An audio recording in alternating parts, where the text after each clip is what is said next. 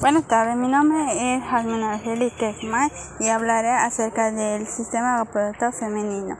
Son la producción de óvulos por la fertilización por espermatozoide y reproducción condicional apropiadas por la impactación del embrión, el crecimiento y desarrollo fetales y el nacimiento. Se ubica en la zona inferior del vientre, protegido por los huesos de la pelvis. La función del órgano reproductivo femenino es la procreación, es decir, crear nueva vida. Genera células reproductoras que son los óvulos, también llamados como gémetos femeninos. Generalmente se suele usar el término para referirse una máquina, por ejemplo, aparato eléctrico, una organización, por ejemplo, aparato volumental. En la natación, un aparato del conjunto de órganos tenía una misma función y más amplia del sistema. Tanto el sistema reproductor masculino como el sistema reproductor femenino son necesarios para la reproducción. Los seres humanos, al igual que otros organismos, transmitidos en algunas de nuestras características a la siguiente generación. Lo que hacemos a través de los genes, los portadores, especialmente rangos de los humanos. Buenas tardes, yo les voy a hablar sobre el sistema reproductor femenino.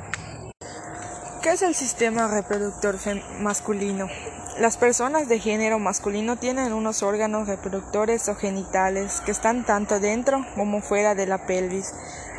Los genitales masculinos incluyen los testículos, el sistema de conductos que está formado por el epidimo y el conducto deferente, las glándulas accesorias que incluyen las vesículas seminales y la próstata y el pene.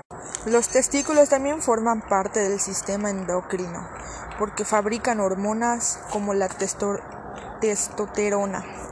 En los chicos la testosterona desempeña un papel muy importante en la pubertad. A medida que va avanzando la pubertad, los testículos la fabrican cada vez en mayor cantidad.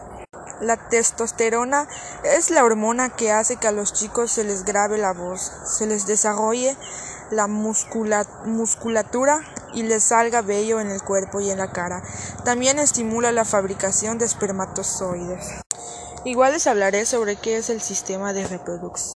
La reproducción es un proceso mediante el cual los, organismos crean nuevos organismos, como ellos mismos, pero aunque el sistema reproductor es fundamental para mantener viva una especie, a diferencia de otros sistemas del cuerpo, no es fundamental para mantener vivo a un individuo. En el proceso de reproducción humana participan dos tipos de células sexuales o gametos, el gameto masculino o espermatozoide y el gameto femenino, el óvulo u ovocito, que se unen dentro del sistema reproductor femenino. Cuando el espermatozoide fecunda, se une a un óvulo.